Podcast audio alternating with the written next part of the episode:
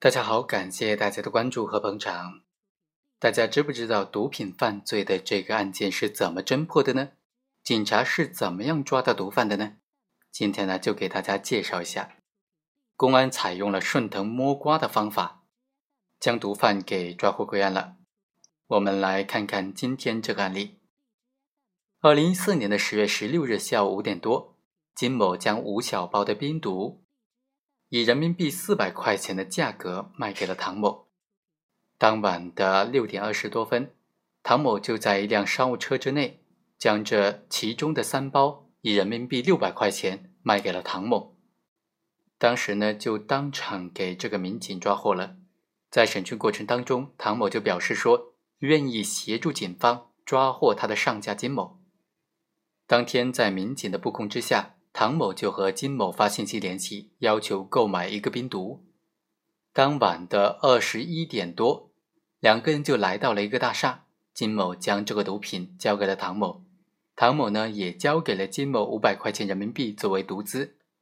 交易完成之后，当场就被伏击的民警抓获了，从他身上搜出了一小包毒品和五百块钱的人民币，从唐某的那里也缴获了一小包的毒品。经过鉴定呢，这两包毒品每包是一克，而且都检测出了甲基苯丙胺的成分。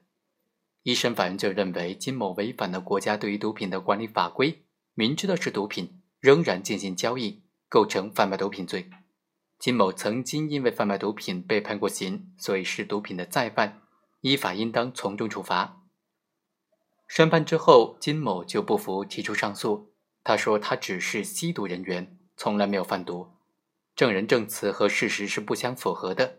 现场搜出的毒品是他本人吸食的，并非是交易的毒品。缴获的现金是证人交还给上诉人的欠款，并非毒资。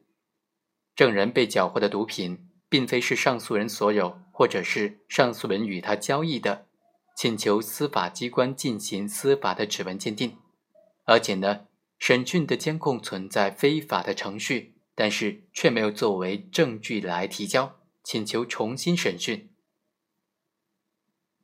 对于他们提出的辩解呢，法院就认为啊，证人唐某因为贩卖毒品被警方抓获了，他供认出毒品的上家就是金某，并且表示愿意协助民警来抓获金某，所以才会在民警的安排之下，这个向金某来要求购买甲基苯丙胺。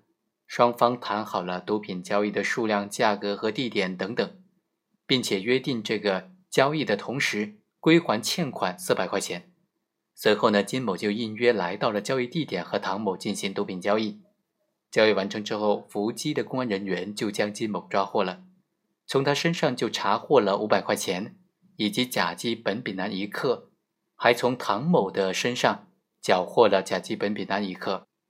这些事实除了有证人唐某的证明之外，金某在侦查阶段也是供认不讳的。两个人的证言能够相互一致，细节吻合，并且有在案的抓获经过等等书证、缴获的毒品毒资鉴定意见、现场的勘验检查笔录、照片等等证据加以印证，已经形成了完整的证据链。